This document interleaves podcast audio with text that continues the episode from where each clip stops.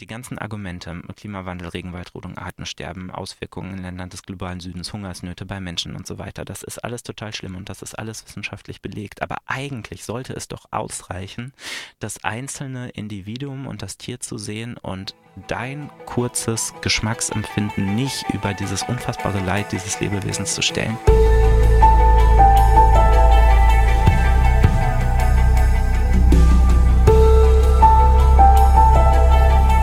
Veganinchens Stimme.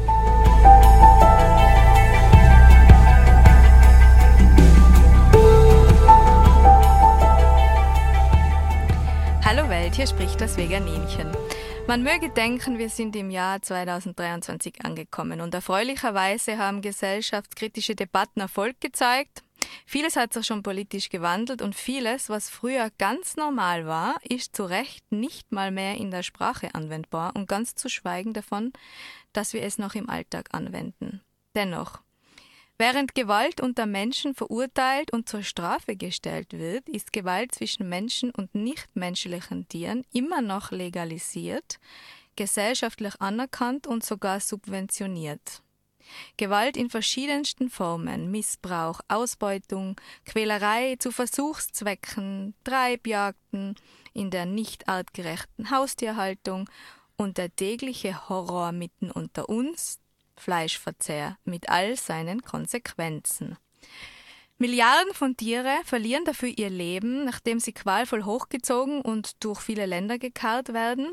Wenn Tiertransporter vorbeifahren, ist es ganz normal. Wenn ein LKW voller fühlender Lebewesen in qualvoller Hitze tagelang zur Schlachtung gefahren wird, ganz normal. Wenn angebundene Tiere in ihrem eigenen Dreck stehen, ihr Leben lang keine Sonne sehen, ganz normal. Manchmal sogar noch ausgezeichnet als Biobetrieb. Ein gutes Fleischerl am Tisch, während Katz und Hund daneben liegen und dem Kind von der heilen Welt erzählt wird, ganz normal. Melanie Joy nennt dieses unbewusste Glaubenssystem Karnismus, auf das wir von Kindesbeinen an schon trainiert werden. Und ich persönlich kann es eigentlich nur in einem Wort zusammenfassen, welches mir da immer wieder in den Sinn kommt, und das ist Krieg. Für mich ist das Leben der nichtmenschlichen Nutztiere hier die Hölle auf Erden, jeden Tag. Ich fühle trotz all meiner Bemühungen mich schuldig, immer nicht genug zu tun und ohnmächtig. Und jeden Tag stelle ich mir die Frage, wie ich in der Masse der nicht enden wollenden Konsumentinnen weiter existieren möchte. Und das alles, obwohl abertausende Alternativen mittlerweile existieren. Und nicht erst in 100 Jahren, sondern tatsächlich jetzt. Jeder kann sich dagegen entscheiden.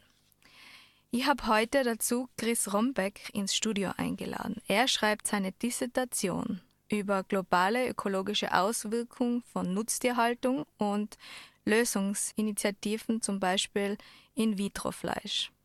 Er ist Tierrechtsaktivist, Tierschutzlehrer und ein ganz toller Mensch und ich freue mich, dass du da bist. Herzlich willkommen im Studio.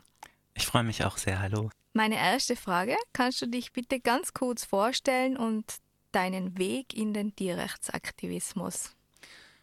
Ja, äh, spannende Frage. Äh, tatsächlich erinnere ich mich selber gar nicht äh, mehr ganz genau, was so meine ersten Begegnungen ähm, mit Tieren waren. Ähm, ich höre manchmal von meinen Eltern, also die erzählen mir Geschichten aus meiner Kindheit, zum Beispiel, ähm, dass ich nicht mehr zu beruhigen gewesen sei, als wir mit dem Auto an einem Tiertransporter vorbeigefahren sind und ich die ganze Zeit versucht hätte, irgendwie meine Eltern zu überreden, die Schweine da zu befreien. Und das hat wohl irgendwie Stunden gedauert und solche Geschichten höre ich immer wieder. Ähm, deswegen kann ich mir gut vorstellen, äh, dass da irgendwas in der Kindheit schon äh, veranlagt war oder so, dass ich irgendwie dieses Leid nicht aushalten konnte und irgendwie die Tiere befreien wollte.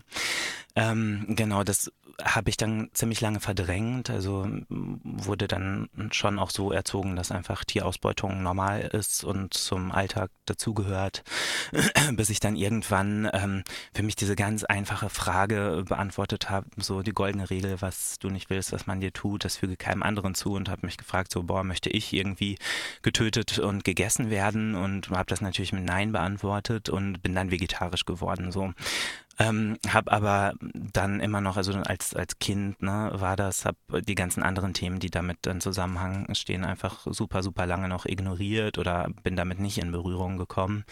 Äh, bis ich dann irgendwann äh, den Film Earthlings geschaut habe, äh, der mir einfach auf eine Weise die Augen geöffnet hat, ne, so was ich vorher nie hatte. Und äh, da bin ich erstmal mega dankbar dafür, dass ich den sehen konnte, auch wenn mich das erstmal in eine krasse Krise gestürzt hat. Und ich, glaube ich, einfach irgendwie eine Nacht äh, durchgeheult habe, nachdem ich mir angeguckt habe, was Menschen mit Tieren tun. Und ähm, ich nie für möglich gehalten hätte, zu was für Gräueltaten Menschen systematisch gegenüber anderen fühlenden Wesen in der Lage sind.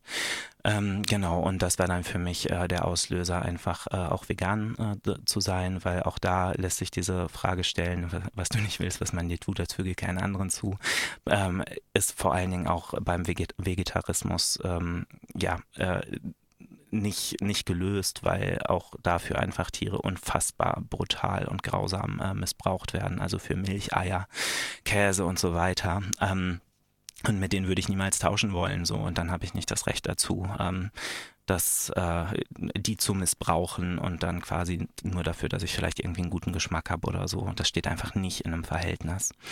Genau, ähm, ja, bin dann vegan geworden und ähm, habe mir dann aber irgendwann die Frage gestellt, was machst du? Okay, ja klar, vegan. Eigentlich bringt das ja gar nicht so viel, weil als Veganer bist du neutral.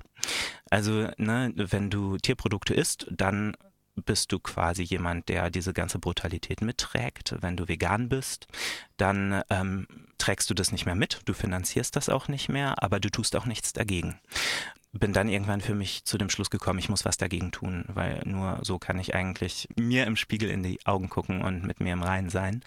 Genau, und das hat dann angefangen, dass ich ähm, ja geguckt habe, welche Organisationen gibt es. Habe dann einen Verein gegründet, mit dem wir Bildungsarbeit machen. Also wir gehen mit Projekttagen an Schulen, äh, in denen es um Tierethik geht, aber auch den ökologischen Auswirkungen der Tierindustrie und den Auswirkungen in Ländern des globalen Südens sind ganz interaktive Projekttage. Das macht mir viel Spaß Spaß. Ähm, ich finde es auch immer übrigens sehr spannend, äh, wie sensibel äh, die Kinder oder jungen Erwachsenen, Jugendlichen auf das Thema reagieren, so, was ich glaube einfach ganz normal und ganz natürlich ist, dass für Kinder Tiere einfach äh, so Freunde, Freundinnen sind und nicht äh, Lebewesen zum Ausbeuten. Und das erlebe ich da immer wieder. Das hat äh, dann erstmal, nachdem ich diese ganzen grausamen Undercover-Aufnahmen und so gesehen habe, die übrigens Standard sind, also sind keine Ausnahmeaufnahmen, sondern es ist wirklich Standard. Ähm, so, das hat dann erst so zu so einem starken Zweifeln an der Menschheit geführt. Aber wenn ich dann in Schulklassen bin und äh, sehe einfach, wie empathisch Menschen eigentlich auch sein können, macht mir das auch wieder Hoffnung, dass äh, wir in diesem Bereich ganz, ganz viel tun können. Genau, das habe ich lange gemacht, ähm, mache ich auch immer noch äh, punktuell. Genau, und sonst äh, bin ich ein, in einem Bündnis, das heißt gemeinsam gegen die Tierindustrie. Ähm, wir setzen uns zum Ziel, dass wir einen Ausstieg aus der Nutztierhaltung insgesamt wollen, aus der sogenannten Nutztierhaltung. Ähm, genau, und äh, arbeite mit verschiedenen Gruppen zusammen, wie Arriva Animal Safe, Animal Rebellion und ähm, seit kurzem arbeite ich auch für den VGT. Für mich ist wichtig, dass wir mit allen Tierrechtsorganisationen zusammenarbeiten und ähm, nicht alle unser eigenes kleines Süppchen machen, sondern äh, wir haben ganz andere Gegner im Außen. Äh, deswegen ist es total wichtig, dass wir unsere Kräfte bündeln und die zusammenführen. Und das versuche ich so gut ich kann, äh, so auf verschiedenen Ebenen ähm, zu machen. Ja. Genau, dieser lange Prozess hat dann irgendwann auch dazu geführt, dass ich jetzt halt meine Doktorarbeit darüber schreibe. Und ähm, das mache ich tatsächlich auch nur, weil ich äh, glaube, da ein Thema zu haben, was immens wichtig ist. Wir sprechen ja gleich auch nochmal so im Detail über die Tierindustrie und, und ihre Auswirkungen. Und deswegen habe ich da eine, ja, würde, würde ich schon sagen, eine recht hohe intrinsische Motivation, äh, diese Arbeit zu schreiben. Ja. Mhm. Sehr schön. Auch dieser Ansatz, es reicht nicht vegan zu sein, das ist sehr wichtig und sehr schön, dass du das gesagt hast. Hm. Ich glaube, das ist so, ja. Vegan müsste eigentlich der Mindeststandard sein und äh, genau, wenn wir für mehr Gerechtigkeit äh, uns einsetzen wollen, müssen wir deutlich, deutlich was darüber hinaus tun, ja. Mhm. Aber zu unseren Gefühlen, unserer Wut, unserer Motivation, unserer Kraft und Energie kommen wir später. Zuerst reden wir mal rein sachlich, auch wenn das ganz schwierig ist in diesem Thema. Aber du hast im Zuge deiner Dissertation mit einer Menge von furchtbaren Zahlen und Fakten zu tun, warum es nicht vertretbar ist, Fleisch zu konsumieren und Tierprodukte zu bezahlen. Mhm. Kann man mal darüber jetzt sprechen? Für mhm. Menschen, die drauf stehen, einfach mal klare Fakten vor sich zu haben, wissenschaftlich. Ja, total gerne. Ähm, ich würde äh, als erstes ähm, nochmal so auf die ökologische Dimension eingehen und dann vielleicht nochmal so ein paar tierethische Fragen bewegen. Wenn wir ein Verständnis dafür haben wollen, ähm, warum die globale Nutztierhaltung in dem Maße, wie sie unseren Planeten schädigt, schädigt, ähm, ist es, glaube ich, wichtig ähm, zu begreifen, wie groß dieses Thema ist. Und ähm, Deswegen finde ich erstmal wichtig zu wissen, wie viele sogenannte Nutztiere werden denn von Menschen überhaupt an Land gehalten. Und ähm, jetzt aktuell in diesem Moment haben wir ungefähr 82 Milliarden Tiere, äh, Säugetiere und Vögel, die in irgendwelchen Tierstellen stehen. Äh, 98 Prozent weltweit sind Massentierhaltung. Ähm, genau 80 Milliarden Tiere auf ungefähr 8 Milliarden Menschen. Das bedeutet pro Mensch stehen irgend wo auf der Welt zehn Tiere in einem Tierstall. Äh, können nicht das Sonnenlicht sehen, können nicht raus, äh, werden verstümmelt, werden am Ende getötet.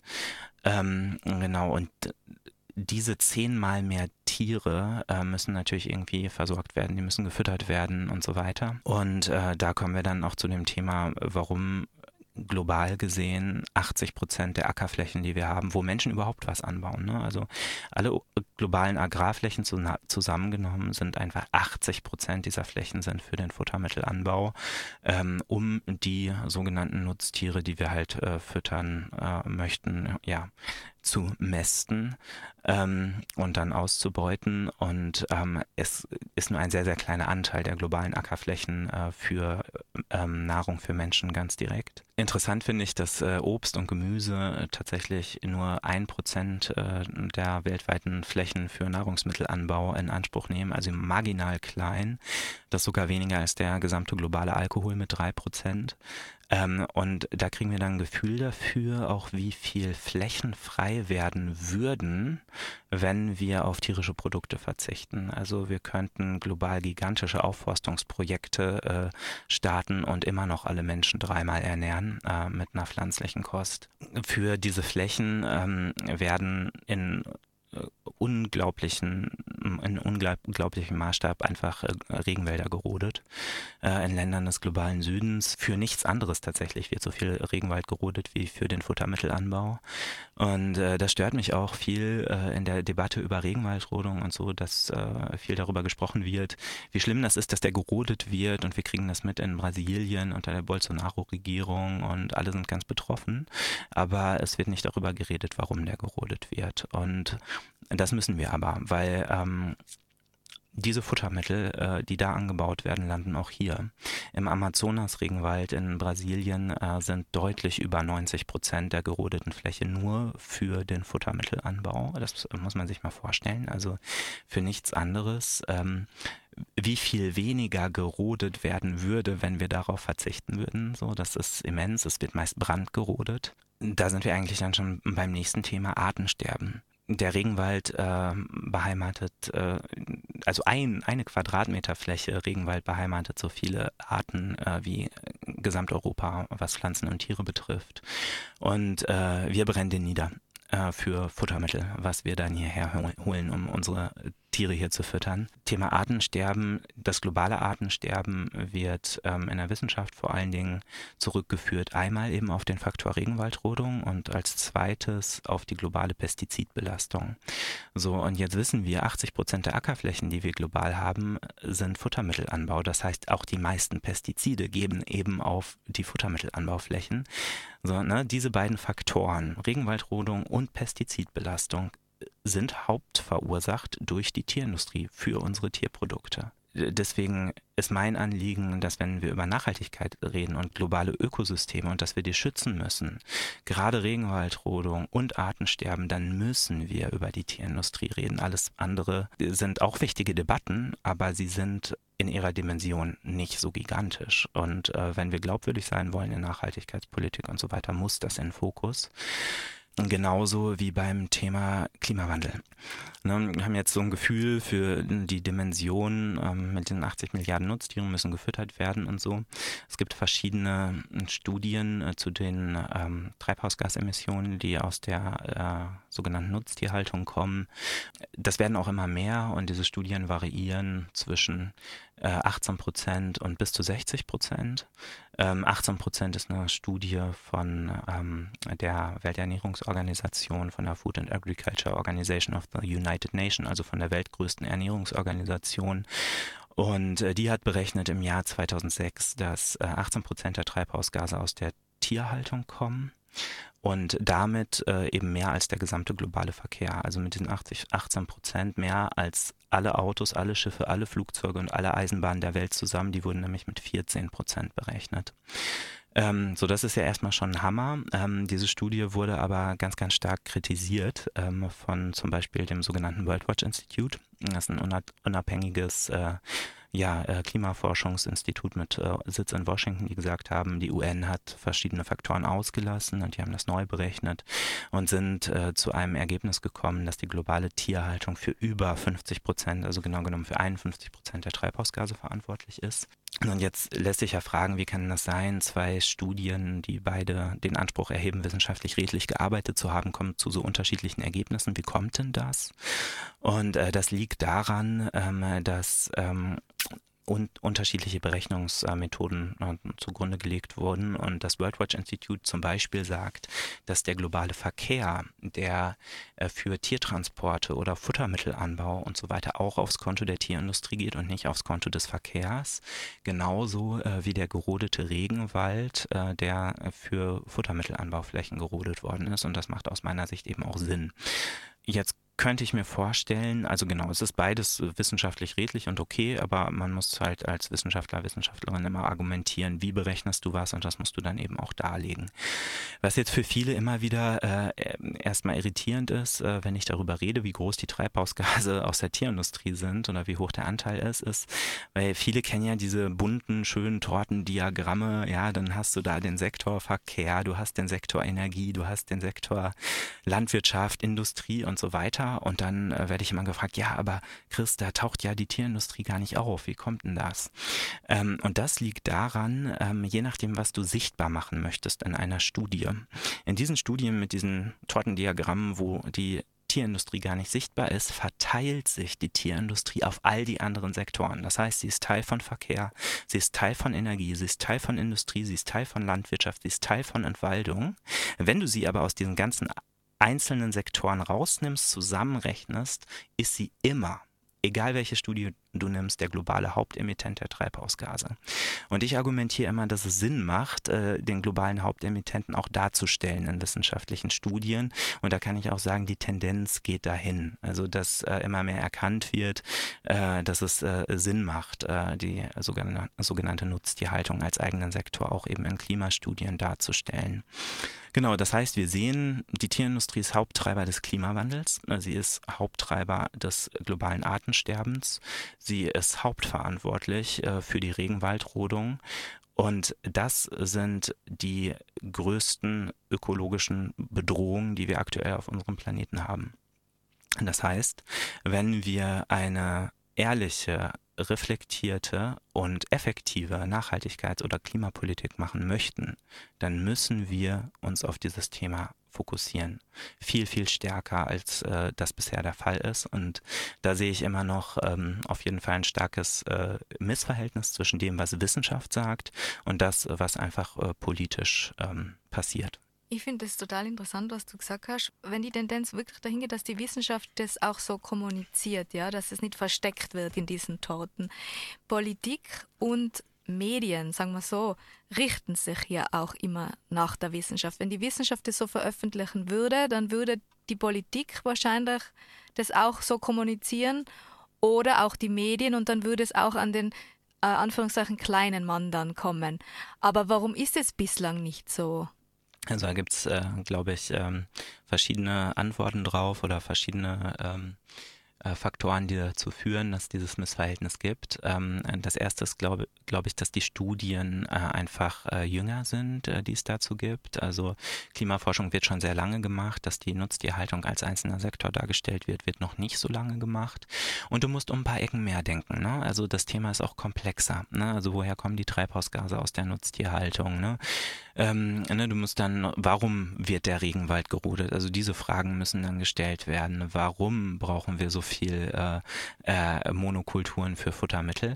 Also ich glaube, das Thema ist komplexer ähm, und die Ergebnisse dazu sind jünger. Deswegen brauchen die dann immer auch eine gewisse Zeit, bis sie dann auch Politik letztendlich erreichen.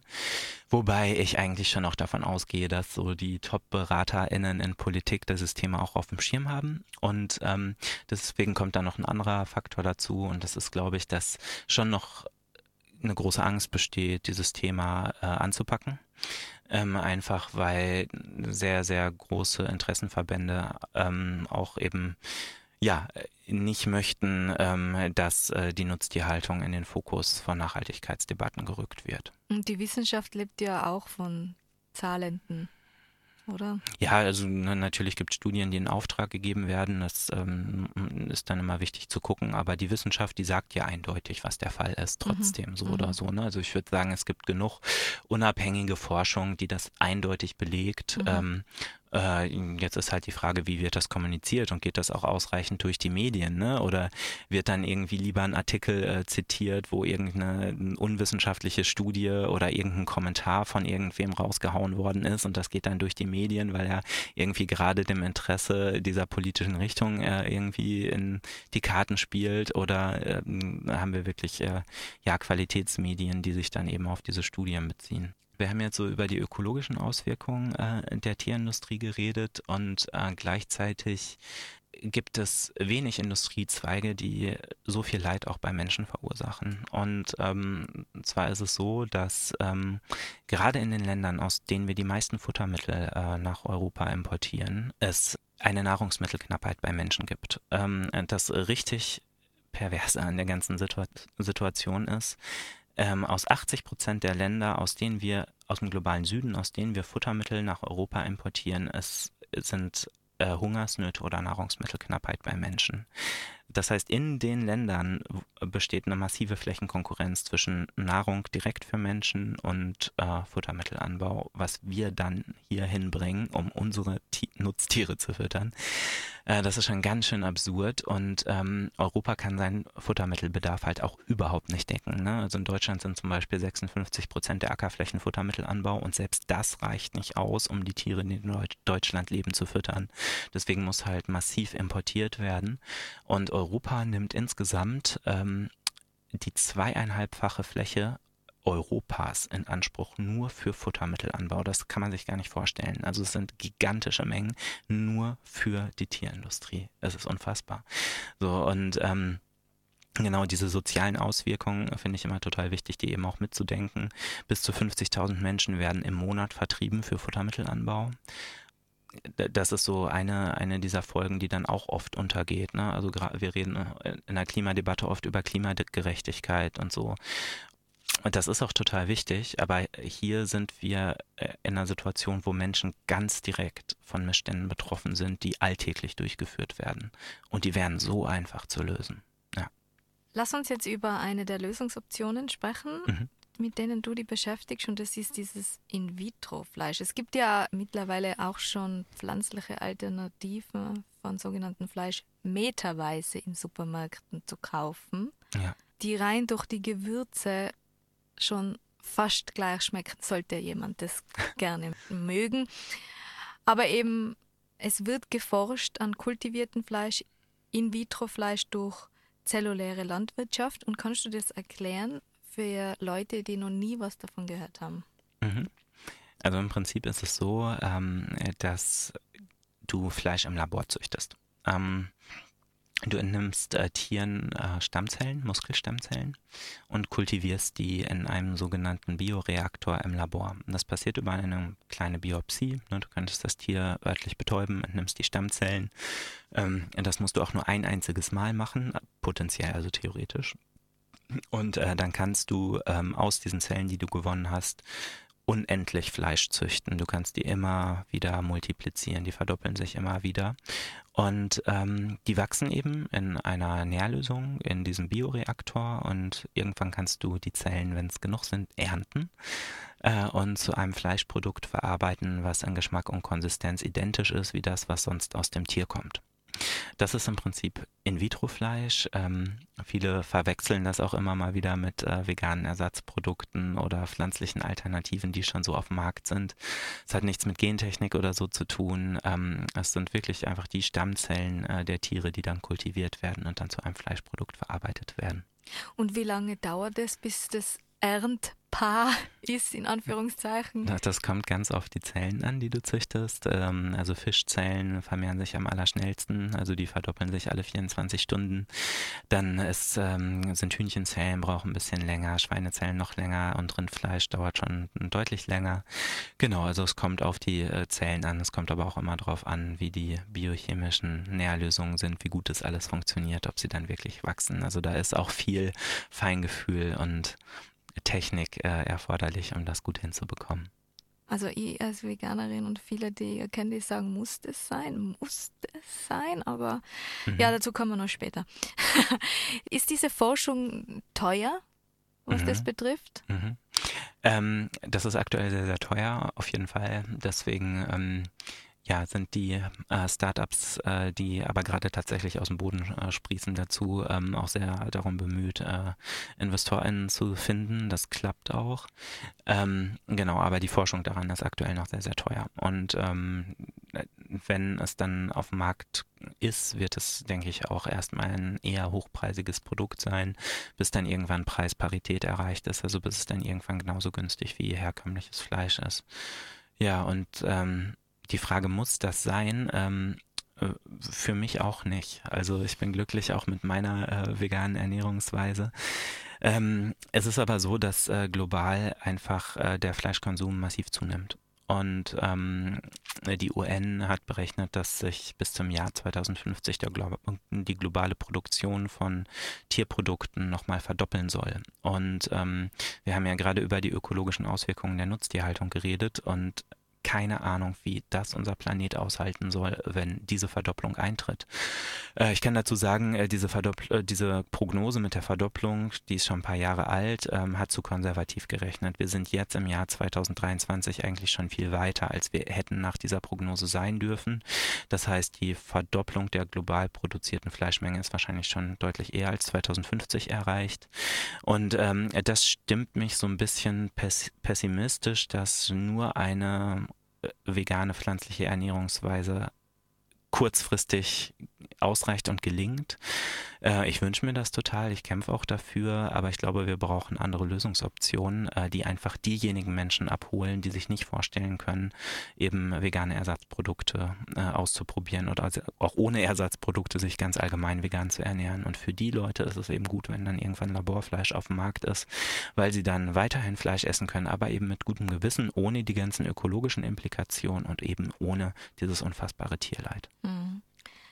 Es gibt doch sicherlich äh, Institutionen, Menschen, die das verhindern wollen, dass, mhm. dass es dieses Fleisch gibt. Mhm. Hast du schon mal was gehört, dass Fake News verbreitet werden, Argumente der Fleischlobby verbreitet werden dagegen?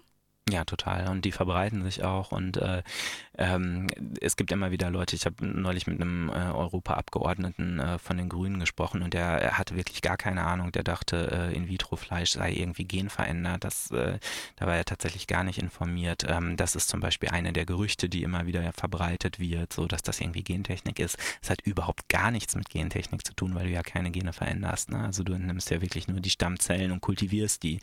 Ne? Das wird ja mit anderen Zellen Zellkulturen auch gemacht. Ähm, Genau, ähm, dann gibt es immer wieder äh, den Vorwurf, dass äh, es im Prinzip den traditionellen Landwirtschaftssektor äh, gefährdet.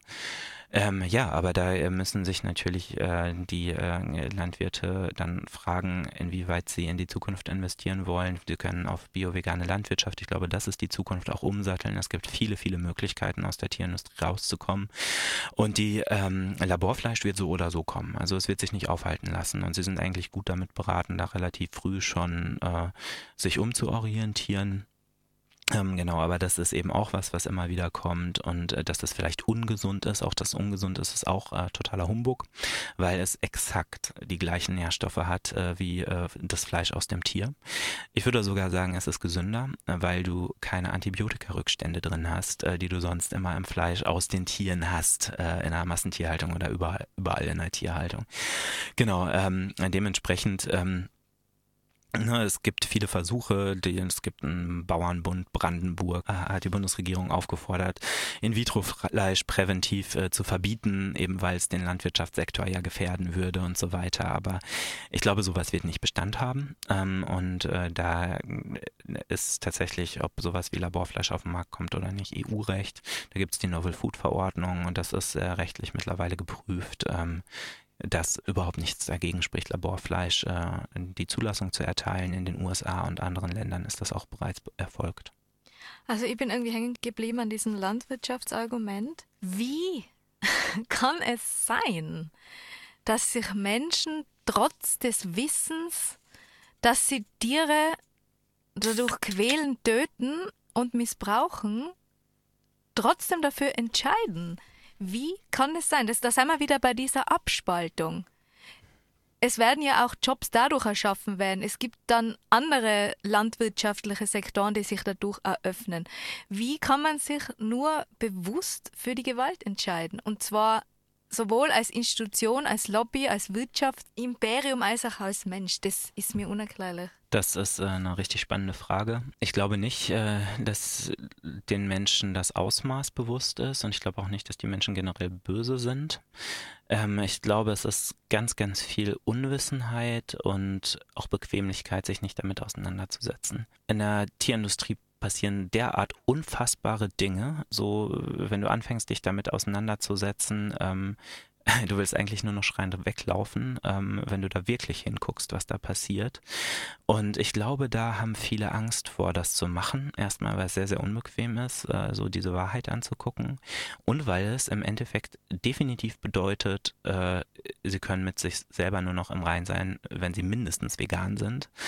Das ist natürlich dann eine Anstrengung, oder? Ne? Sie müssen sich umstellen, sie müssen ihre Gewohnheiten ändern.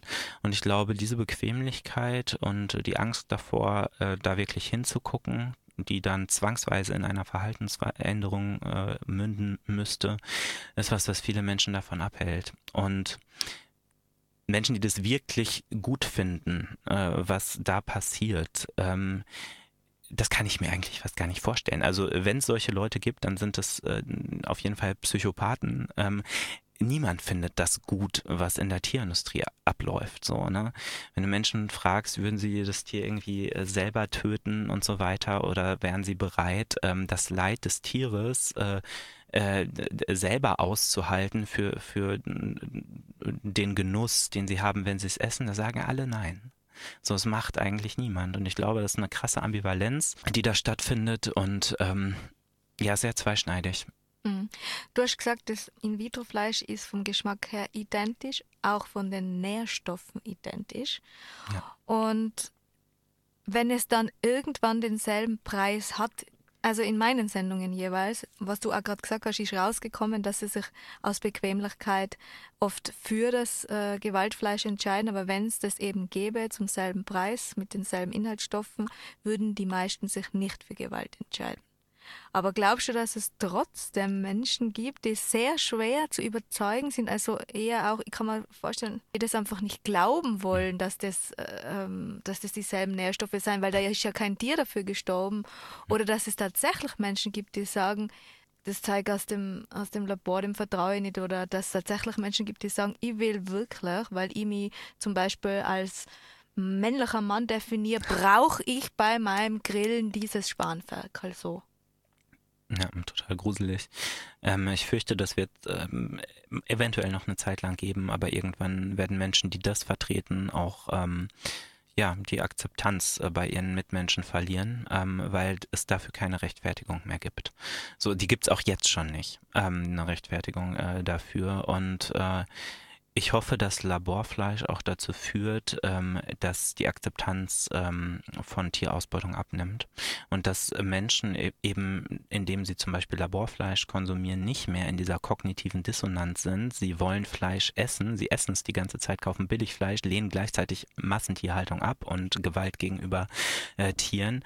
Das Laborfleisch das Potenzial hat, diese kognitive Dissonanz aufzulösen, sodass dann diese Verdrängungsprozesse nicht mehr stattfinden müssen und Menschen offener dafür sind, sich mit Tierausbeutung auch auseinanderzusetzen. So, und wenn das flächendeckend eingeführt ist, angenommen, wir haben eine vegane Welt, die teilweise vielleicht auch Laborfleisch oder In-vitro-Fleisch ist, ähm, ich glaube, dann haben Menschen, äh, die aus irgendwelchen äh, traditionalistischen, was auch immer Gründen immer noch äh, wirklich äh, ein Tier quälen müssen äh, oder möchten, äh, um es dann zu essen oder möchten, dass es irgendwie vorher gelebt hat, zwei Augen gehabt hat und, und irgendwie durch die Landschaft gelaufen ist und das irgendwie abknallen möchten oder was auch immer oder im Tierstall. Ich glaube, das wird dann seine Akzeptanz verlieren. Ich hoffe so sehr, dass ich das noch erlebe. Ich hoffe so sehr, dass es das dann so geächtet wird wie jetzt, wenn jemand zum Beispiel seine Frau daheim einsperrt und sagt, du darfst nicht arbeiten, du darfst nicht wählen, dass man sagt, er hat da Spanferkel gegessen. Uh, uh. Ich hoffe, dass ich das noch so erlebe. Ja, ich glaube auch, dass die Tendenz da, dazu geht, also dass ähm, auch jetzt schon äh, viel Unverständnis äh, gegenüber Menschen ähm, da ist, die das machen. Ich glaube, das nimmt zu und ähm, das ist auch gut so. Mhm. Wird das Produkt In-vitro-Fleisch irgendwo auf der Welt schon verkauft? Ja, es gibt ein ähm, Restaurant in Singapur, wo du schon veganes Hähnchenfleisch essen kannst. genau, aber äh, bisher ist es noch nicht flächendeckend in äh, Burgerketten oder äh, Supermärkten verfügbar. Das wird noch ein bisschen dauern. Und wie lange deiner Einschätzung nach? Ja, das sind, äh, sind viele Faktoren. Ähm, ich würde sagen, das dauert irgendwas zwischen ja, drei bis fünf Jahren noch, ähm, bis es dann soweit ist.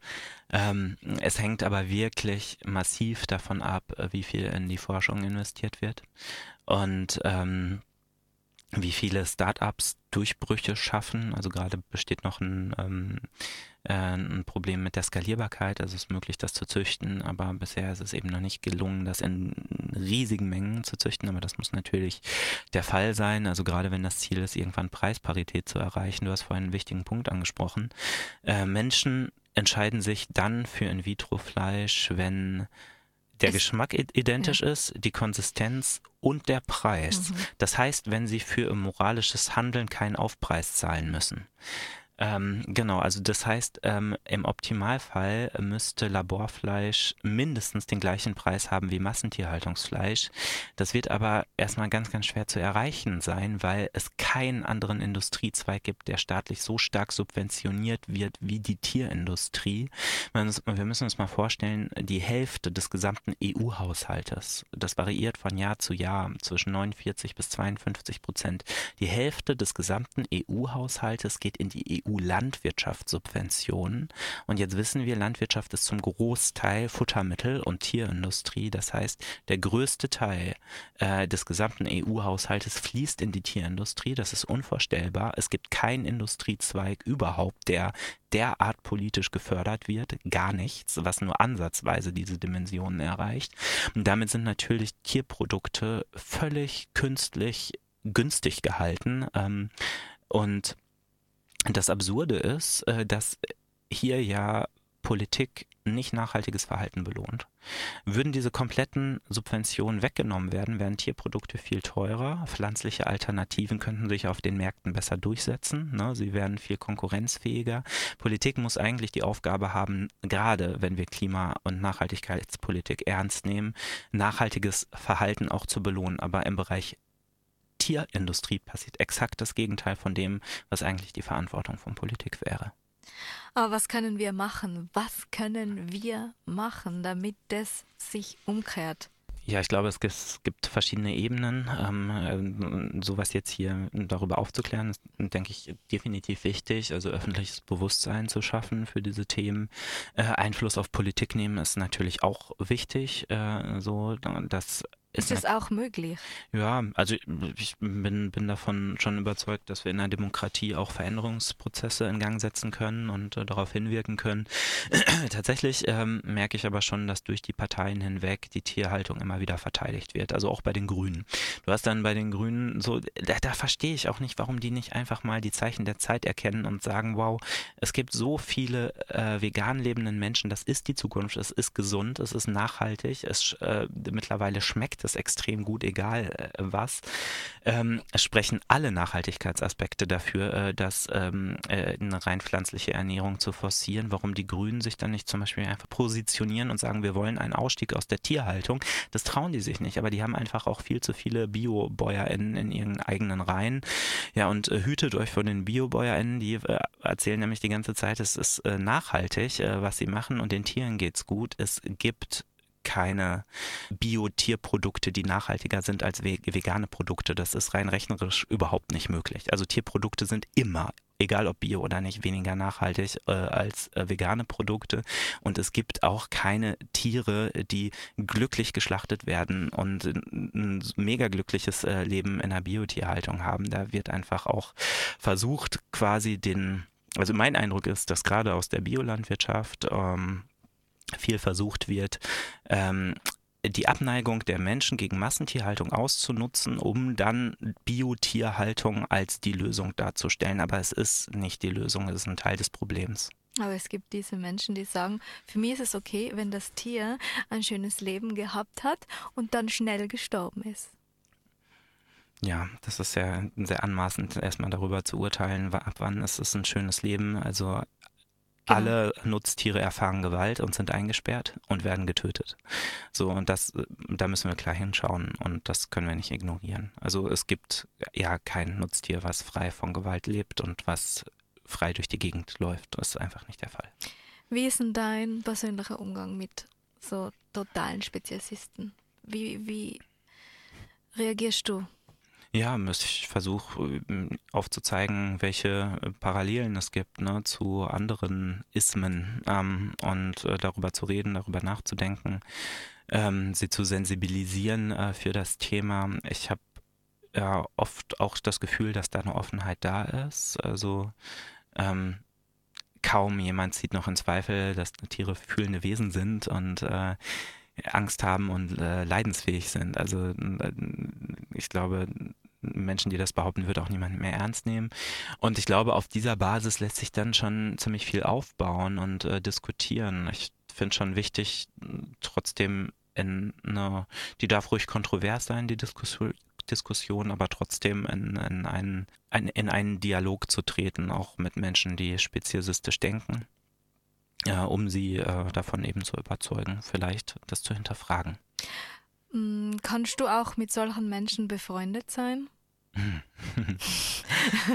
Sehr spannende Frage. Ähm, ja, ich, es gibt auf jeden Fall Fälle in meinem Leben oder Menschen, die ich lieb habe, äh, die nicht vegan sind, was für mich ein Problem ist. Also das habe ich zum Beispiel viel in meiner Familie. Und ähm, ich würde trotzdem sagen, dass da eine enge Bindung oder Verbundenheit da ist.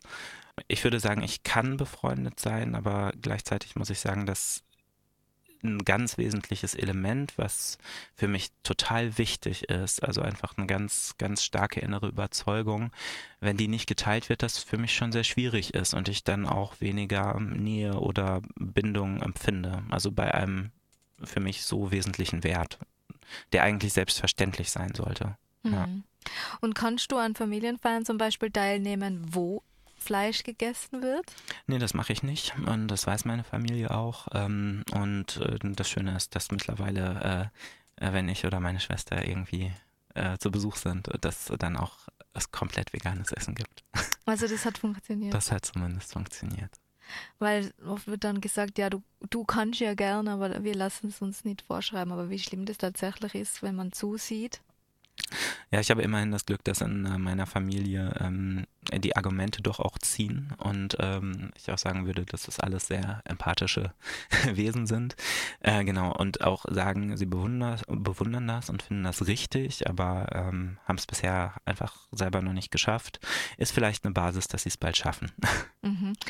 Und in vielen Diskussionen, wenn man diese Zahlen bringt, die du am Anfang gebracht hast, da wird gesagt, ach, das stimmt doch nicht. Wo ziehst du das her, diese Daten? Was sagst du dann? Wo ziehst du die wissenschaftlichen Daten her? Also gibt es da Quellen, die du dann anführst?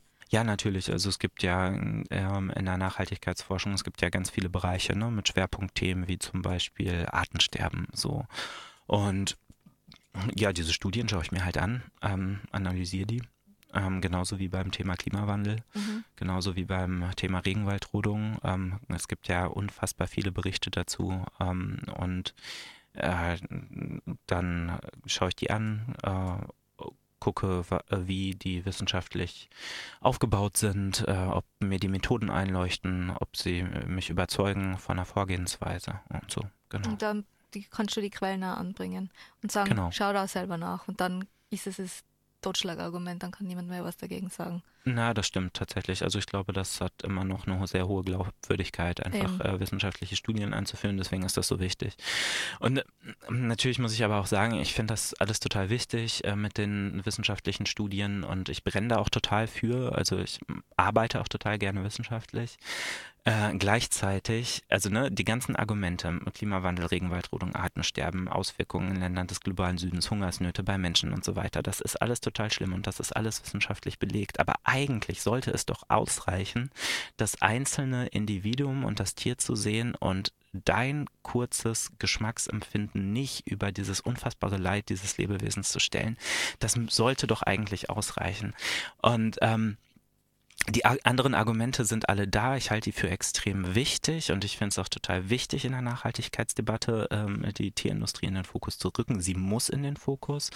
Ähm, aber gleichzeitig äh, wünsche ich mir auch eine veränderte Mensch-Tier-Beziehung in der Gesellschaft und dass wir uns mit Speziesismus auseinandersetzen, mit diesen Ausbeutungs-, Unterdrückungssystemen, ähm, die in einer Dimension einfach da sind, wie es sich viele Menschen nicht vorstellen können. Mhm. Ich glaube, viele wissen, wie, dass das schlimm ist, aber ich glaube, viele wissen nicht, wie Schlimmes mhm. ist. Mhm. Und ja, deswegen ist so Bildungsarbeit und die Reflexion darüber, was ist Speziesismus und wie gehen wir mit anderen fühlen lebenden Wesen um, mindestens genauso wichtig oder vielleicht sogar wichtiger. Und das ist auch das, woran ich immer scheitere und verzweifle. Dieses, warum fühlst du das nicht? Warum kannst du dein Gegenüber nicht fühlen? Warum? Und deswegen werde ich böse und verurteile oft auch eine ganze Menschengruppe und sage, alle Landwirte sind böse und ich wette da in der Sendung und so weiter und glaube oft nicht mehr an das Gute, so wie du gesagt mhm. hast, weil ich es einfach nicht verstehen kann, dass das Wunderbarste auf der Welt, so wie wir das wahrnehmen, die Natur und die Tiere, so geschändet werden. Das ist ein riesiges Verbrechen. Mhm. Und es ist jeden Tag und ich möchte alle schütteln und sagen, schau, schau. Mhm. Und sie nehmen es hin und es ist erlaubt. Es, es ist furchtbar. Und da komme ich zu meiner letzten Frage an dich. Wenn du glaubst, dass nichtmenschliche Tiere eine politische Stimme hätten und in Entscheidungsprozessen teilnehmen könnten, glaubst du, würde sich dann was ändern oder nicht? Ja. Ja. Also definitiv, äh, wenn äh, jetzt äh, alle Tiere, die in der sogenannten Nutztierhaltung sind, eine Stimme hätten, äh, dann wäre natürlich die Ausbeutung dieser, dieser Tiere sofort abgeschafft. Das ist ja gar keine Frage. Und auch jede Form von anderer Misshandlung und Ausbeutung und Verstümmelung, ne, wenn dann Tieren betäubungslos die Körperteile abgeschnitten werden, wie es ja völliger Standard ist. Ne, bei, bei Schweinen, die Schwänze werden abgeschnitten ohne Betäubung, der Hoden wird rausgeschnitten ohne Betäubung, den Rindern werden die Hörner weggeflemmt, äh, äh, wenn, und wenn sie da äh, angebunden sind also wirklich fürchterliche Dinge. Den Hühnern wird der Schnabel gekürzt und so weiter. Ich glaube, all diese Dinge wären natürlich sofort verboten. Ähm, genau, würden wir Menschen ja mit Menschen auch nicht machen. Wer gibt uns das Recht, äh, das mit anderen Lebewesen zu tun? Ähm, Genau, deswegen wäre es total schön, wenn die eine Stimme hätten, weil ich glaube, das würde alles aufhören. Das Schlachten, das Töten, das Einsperren. Ähm, und dann wären die alle frei. Also ist Repression nur möglich, wenn jemand schwächer ist und stumm. Tja, in dem Fall ist es definitiv so, würde ich sagen, ja. Und deswegen, ja, ist es unsere Verantwortung, unsere Stimme für die Tiere zu erheben, ähm, weil sie eben sich nicht jetzt sprachlich in der Weise ausdrücken können wie wir. Ähm, und vielleicht auch ähm, es schwerer haben als andere Befreiungsbewegungen, ähm, sich zu artikulieren und für ihre eigenen Rechte zu kämpfen, weil sie sind derart entrechtet, dass äh, sie die Möglichkeit ja nicht haben. Ne? Sie haben ja nicht die Möglichkeit, dagegen aufzubegehren. So, und gerade deswegen ist es unsere moralische Pflicht, ähm, das für die Tiere zu tun und sie aus dieser misslichen Lage zu befreien. Mhm. Äh, vielleicht äh, so abschließend nochmal, was können wir machen? Ne? Ich, ich hätte ja gesagt, irgendwie Aufklärungsarbeit ist total wichtig, das ist das eine. Aber auch äh, jede Form von äh, Aktivismus äh, dagegen ist total unterstützenswert, ähm, weil du über unterschiedliche Formate ja auch unterschiedliche Menschen erreichst.